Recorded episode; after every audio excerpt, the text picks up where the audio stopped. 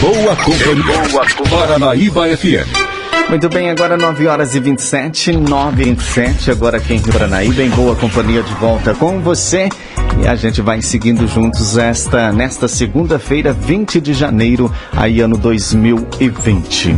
É isso aí, Giovana. A gente começando mais uma semana e a gente recebe hoje ela, a Sônia, secretária da Assistência Social aqui de Rio Paranaíba. Ela também presta consultoria em toda a região na área de assistência social, devido aí à vasta experiência que ela tem na área. E hoje ela vai falar pra gente sobre um assunto importante, que é o papel do Conselho Tutelar. Tá tendo muita polêmica, né, Silvano, com, é, sobre o papel do, do, do Conselheiro Tutelar. E ela vai explicar muita coisa aqui pra gente. Bom dia, Sônia, bem-vinda.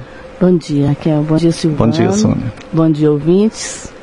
Muito bem, né, Sônia? Eu convidei a Sônia para estar aqui com a gente hoje para justamente conversar um pouquinho aí com a, com a população, com os ouvintes, é, sobre essa questão aí do, do, do, papel, qual é mesmo o papel aí do, do, do Conselho Tutelar, dos conselheiros, né, frente aí às pessoas, né, os nossos ouvintes aí, porque tem visto aí algumas polêmicas, né, aí na, nas redes sociais, né, Sônia?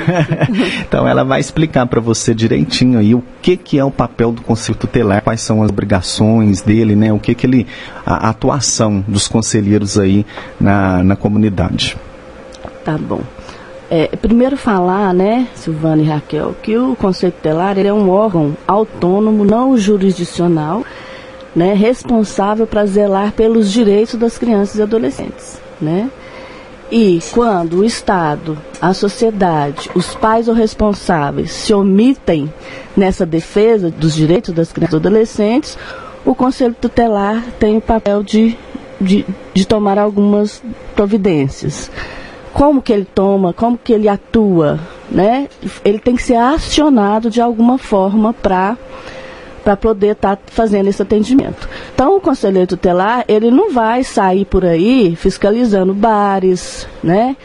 É, é, bailes, bares, festas, é, é na escola. Ele não vai procurar, entendeu? Uhum. Porque se ele é um órgão de defesa, tem que estar tá acontecendo alguma coisa para ele poder agir. Uhum. Então ele é realmente acionado através das denúncias. Lembrando sempre que as denúncias são anônimas, né? A pessoa não precisa identificar.